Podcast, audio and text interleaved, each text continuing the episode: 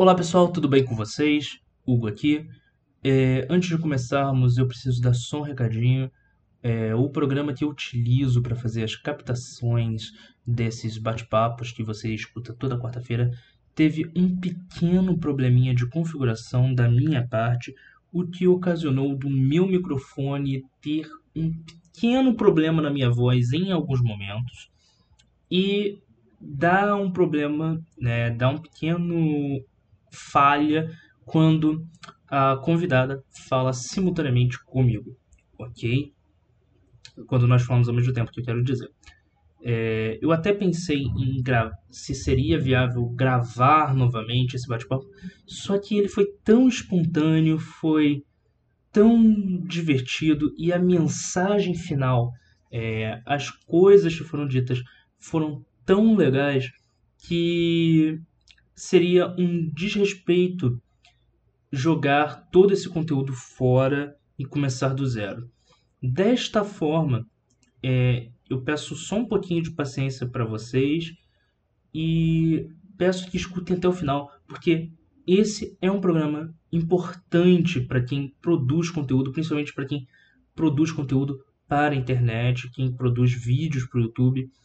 É, tudo que foi dito é legal para você que produz conteúdo e para você que quer produzir conteúdo escutar e ter em mente antes de fazer a sua próxima produção ou primeira produção, ok? Então, dei esse recado no início, agora solta a abertura e vamos para o bate-papo.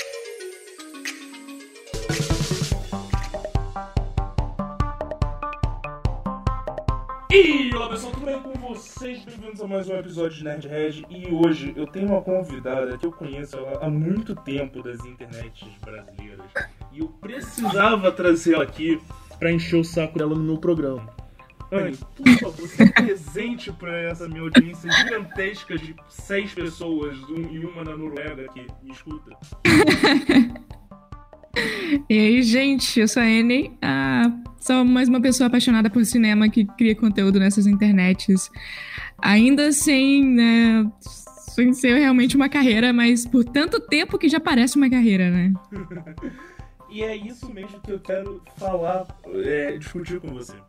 É, recentemente eu tava navegando e eu na internet eu encontrei um, um site ensinando a você virar youtuber, produzir conteúdo e segundo a promessa desse site era que em três meses você ia poder sustentar você e a sua família.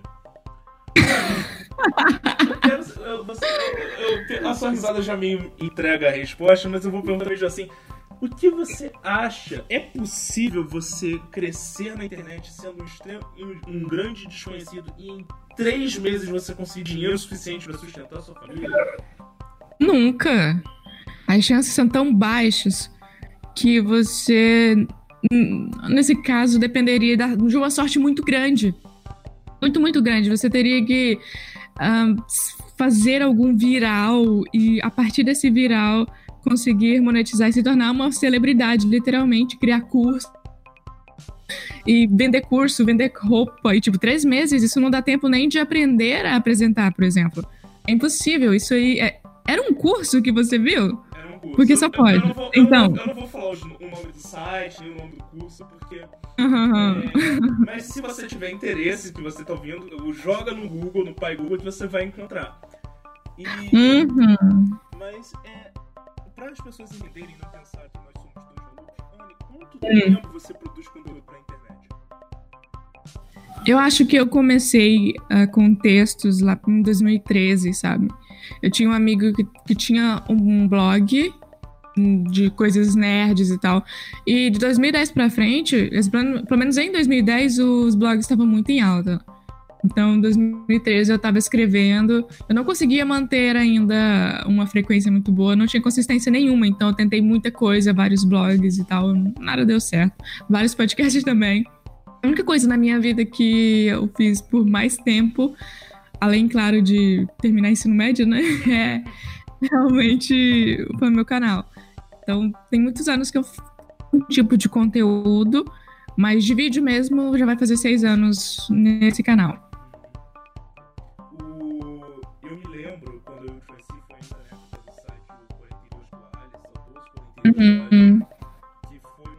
sites que não era meu e que eu escrevi. E uhum. eu quero entender como é que é essa migração da mídia escrita para mídia de vídeo. Você sentiu alguma diferença? Foi uma coisa de outro mundo? Você já tinha tido experiência antes com câmera? Não, nossa. É, para fazer os textos eu era quase esporádico, né? Porque eu não conseguia focar, então não adiantava, não tinha consistência. E aí o vídeo era uma coisa, na época, todo mundo já estava migrando para vídeo, de blog agora era vídeo, não adianta. É, eu lembro na época que tinha o Acidez Feminina, que era blog, e aí depois agora praticamente continua vivo, só que em vídeo, por exemplo. Todo mundo naquela época estava migrando para vídeo. Como eu não tinha nenhum sucesso mesmo com, com texto, eu, eu já, já queria trabalhar com audiovisual, então eu, eu escolhi um tópico e fui. Um, é, tem muita diferença, é claro. É, mas se tem uma coisa que as duas coisas têm em comum, seria o storytelling, né? Porque você tem que porque nos vídeos você ainda tem que escrever, tem que fazer pesquisa, tem que elaborar um texto para falar tudo certinho e entregar um conteúdo bacana, porque tem que ser um conteúdo. Anny, deixa eu te interromper. Você está dizendo que para você fazer vídeo não é só ligar a câmera e falar besteira, você tem que, ter, você tem que pesquisar. É isso que você está me dizendo, Anny? Aham. Mesmo para uma análise de filme básica, você tem que, por exemplo, no começo você faz uma introdução, você vai ver quem foi o diretor, quem são o, o elenco, quem faz parte do elenco, quais, uh, por exemplo, uh, quais o que, que eles ganharam de prêmios, uh, qual foi o, o, que, que os críticos falaram na época, qual foi o orçamento, a bilheteria, essas coisas. Ainda na, na parte mesmo de opinião, para ter opinião, você tem que saber do que você está falando. Então tem que ter pesquisa e com o tempo, claro, você vai aprendendo as manhas do nicho, que no, caso, no meu caso é cinema, hum, mas ainda assim, você tem que escrever. Eu escrevo sete páginas, três mil palavras, toda vez que tem que fazer um, um quadro que eu faço, que é o que deu errado, porque senão não, fica bom. Você não pode perder o ritmo na hora que tá falando, você tem que ter certeza do que você tá falando. Então, eu continuo escrevendo, né, de qualquer forma.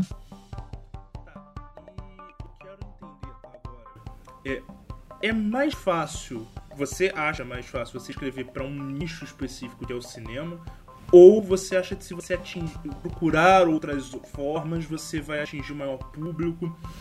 Como é que funciona isso? Nossa, isso é muito complexo. Muito complexo. É muito importante a gente se dedicar a um nicho que a gente tem tempo curto, cara todo mundo tem que estar tá estudando, trabalhando e ainda por cima começar um projeto na internet. Muito tempo exigido para você realmente ter sucesso. Porque, uh, digamos, eu preciso de muitas horas para fazer um vídeo muito bom. Eu vou, acho que uns três dias, porque para escrever eu levo umas quatro horas, cinco horas. Depois, e, e isso depois de assistir o filme ainda, né? Mas tem vezes que eu tenho que assistir três vezes o filme para pegar cada detalhe. E aí depois a edição é umas 10 horas. Aí tem, você tem que deixar o computador lá renderizando. Cara, leva muito tempo. Mas aí que tá a questão. Você consegue fazer conteúdo de qualidade ou não? Você quer fazer com qualidade ou sem qualidade? Aí, claro, depende também das temporadas do, do YouTube, né? Porque 2014, 2015 era super fácil, você tem mais views. Depois o sistema mudou em 2016 para 2017 para watch time, que aí você tem que não ter só clique, tem que segurar a pessoa, você tem que fazer a pessoa assistir até outros vídeos depois, que aí você vai ganhando mais pontinhos para realmente ganhar mais recomendações para para sua thumbnail aparecer para mais pessoas e sim continuar exponencialmente. Então, não, não tem como começar agora e dizer que já vai dar certo. E aí, se você, se você começa a explorar, sei lá, um mil e um nichos, cara, você não vai atrair o público certo. E tem todo esse negócio de construir uma, uma audiência fiel. E essa audiência fiel vai assistir exatamente o que eles querem assistir. E se você, por exemplo, hoje fala de filme, amanhã falo de política, essas duas, esses dois públicos não serão os, os mesmos, sabe?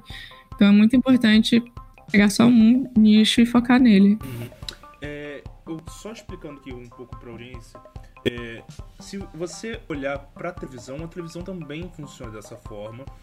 É, se você olhar os horários, eles têm grade de horários e separam os nichos dependendo do horário.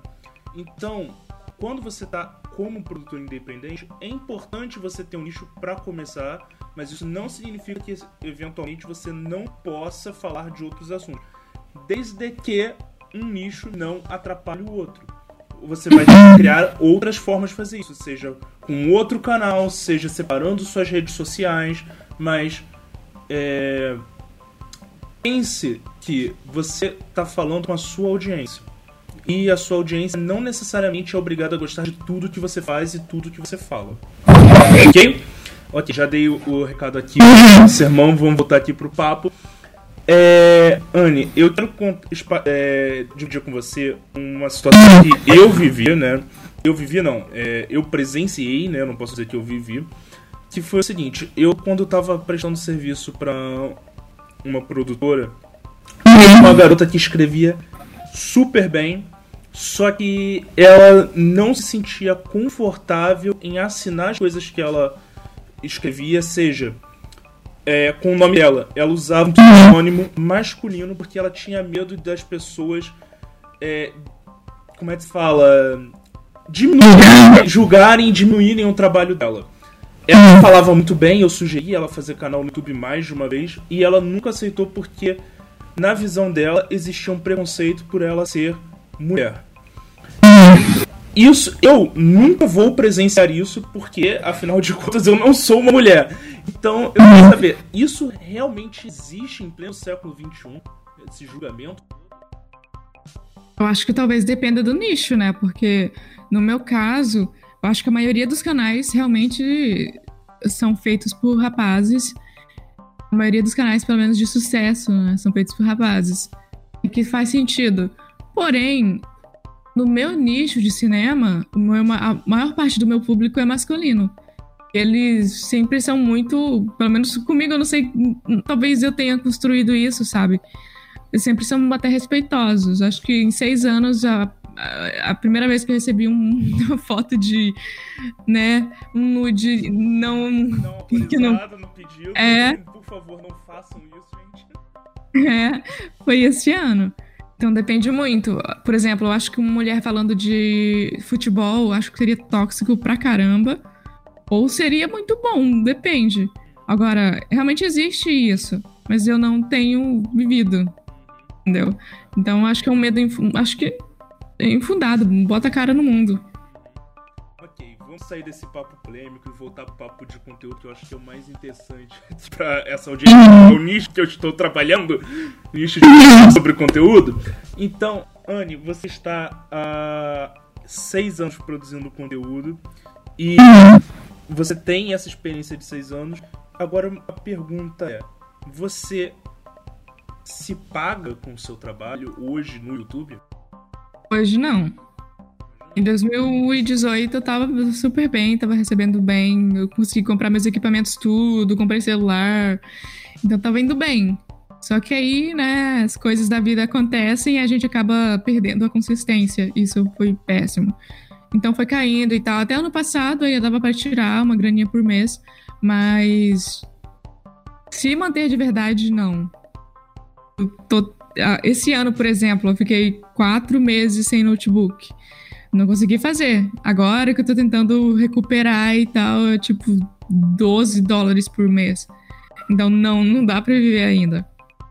Então, é, e você é interessante, você acabou mostrou um paralelo. No, no primeiro, a primeira bate-papo que eu fiz foi uhum. com o Gabriel, que tá há seis anos também fazendo produção do YouTube e até hoje ele não conseguiu se pagar você uhum. em dado momento conseguiu se pagar e hoje não se paga uhum. mais.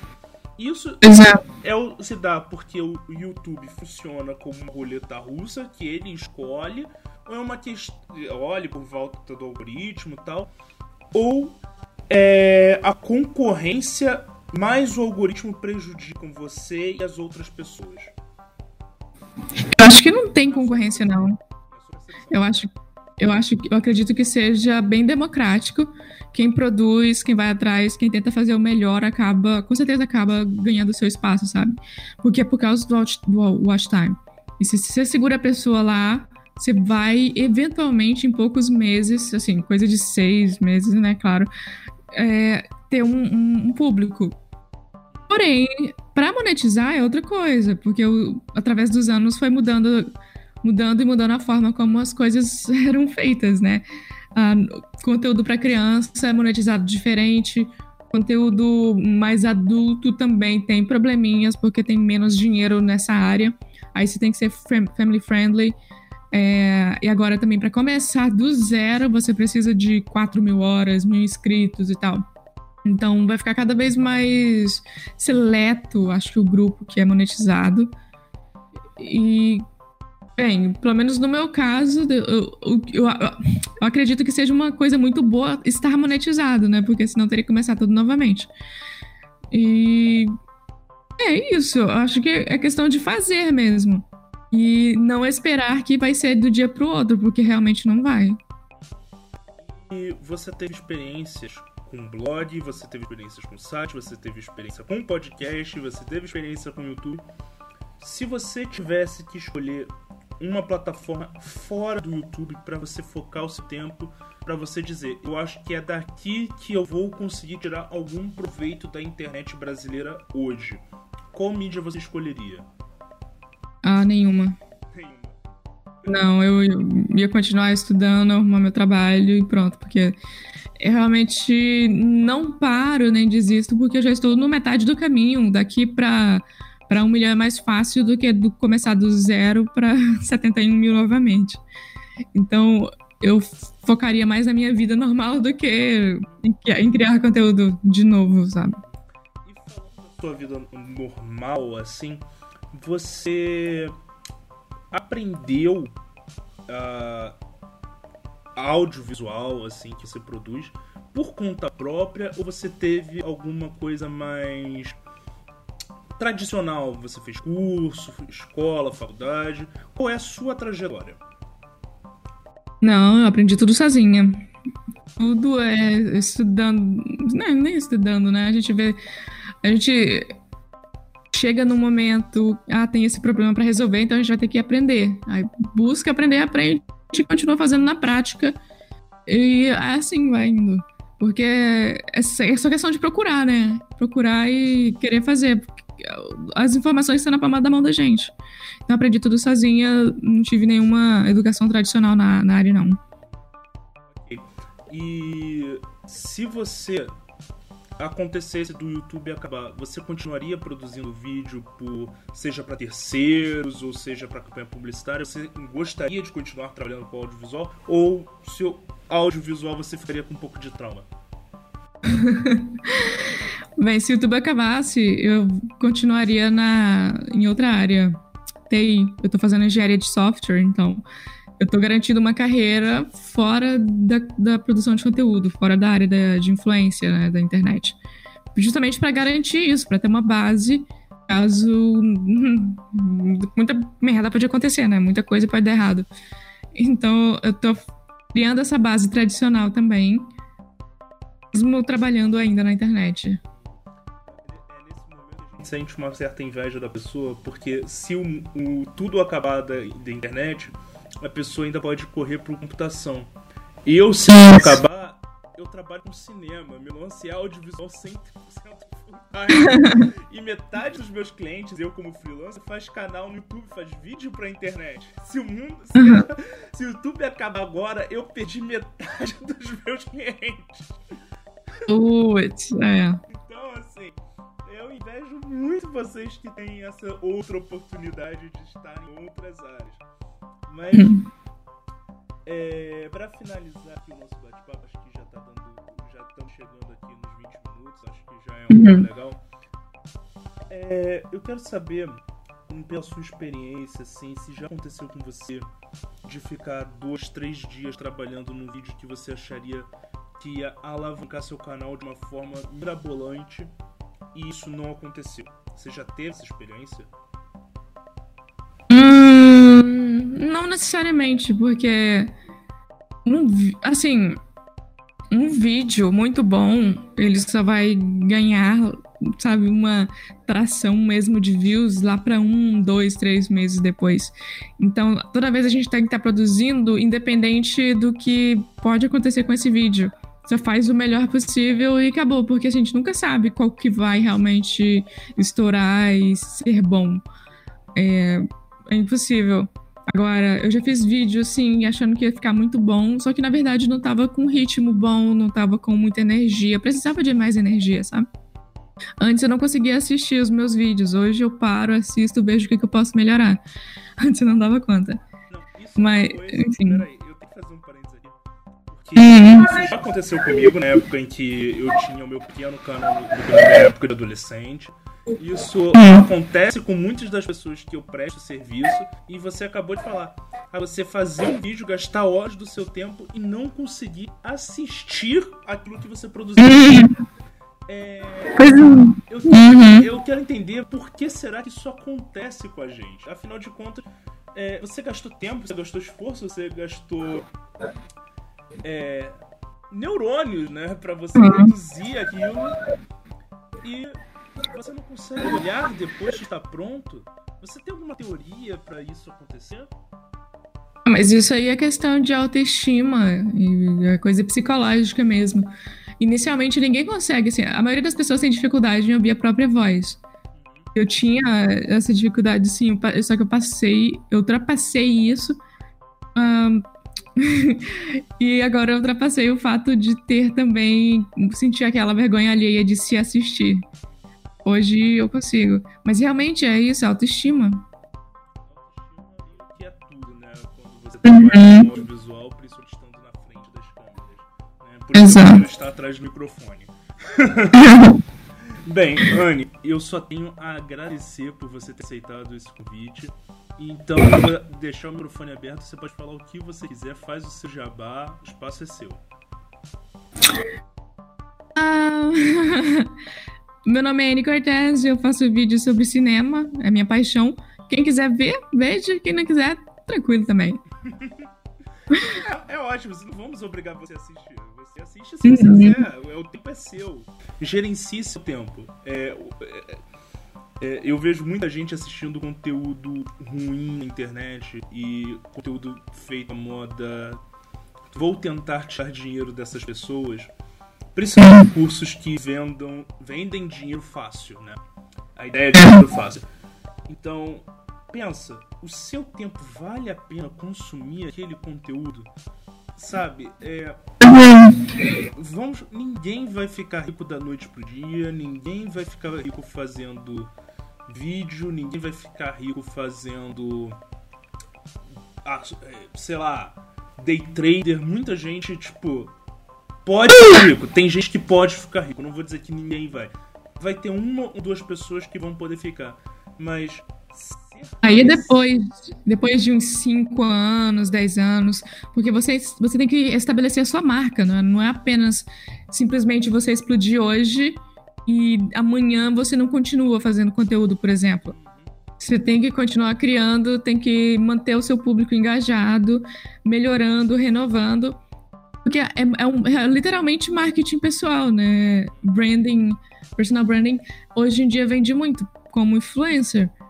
E aí você tem que se, se estabelecer, não é coisa de no momento, não. Se vocês quiserem um exemplo real disso, disso lembrem-se de um ator chamado Rick Moranis. Ele foi um dos maiores sucessos do cinema ele estava praticamente em todos os filmes, de Caça-Fantasmas a Pequena Loja dos Horrores foi estrondoso. Um dia ele decidiu se apresentar. Uhum. Se você perguntar para uma criança, se você perguntar para um adolescente, falar o nome dele, mostrar foto, a pessoa não vai saber quem é. Pra ele, tá ótimo, ele tá na aposentadoria lá, ele seu dinheiro quando Hollywood estava dando rios de dinheiro e está feliz. Mas pense nisso. Você, se você parar de fazer conteúdo hoje, as pessoas vão te lembrar lembrar de você até quando? Ok? E com essa mensagem assim, meio pessimista, a gente chega no final do programa. Gente, muito obrigado por escutar até aqui. Não se esqueça de dar seu review na plataforma que você estiver ouvindo esse podcast. E se você estiver escutando pelo YouTube, que também estará disponível esse episódio do YouTube, deixe seu feedback de melhoras, o que você quer que melhore, o que você quer que mude no programa, que eu estarei lendo por lá, ok? Obrigado pela audiência, obrigado por escutar até aqui e até a próxima e tchau!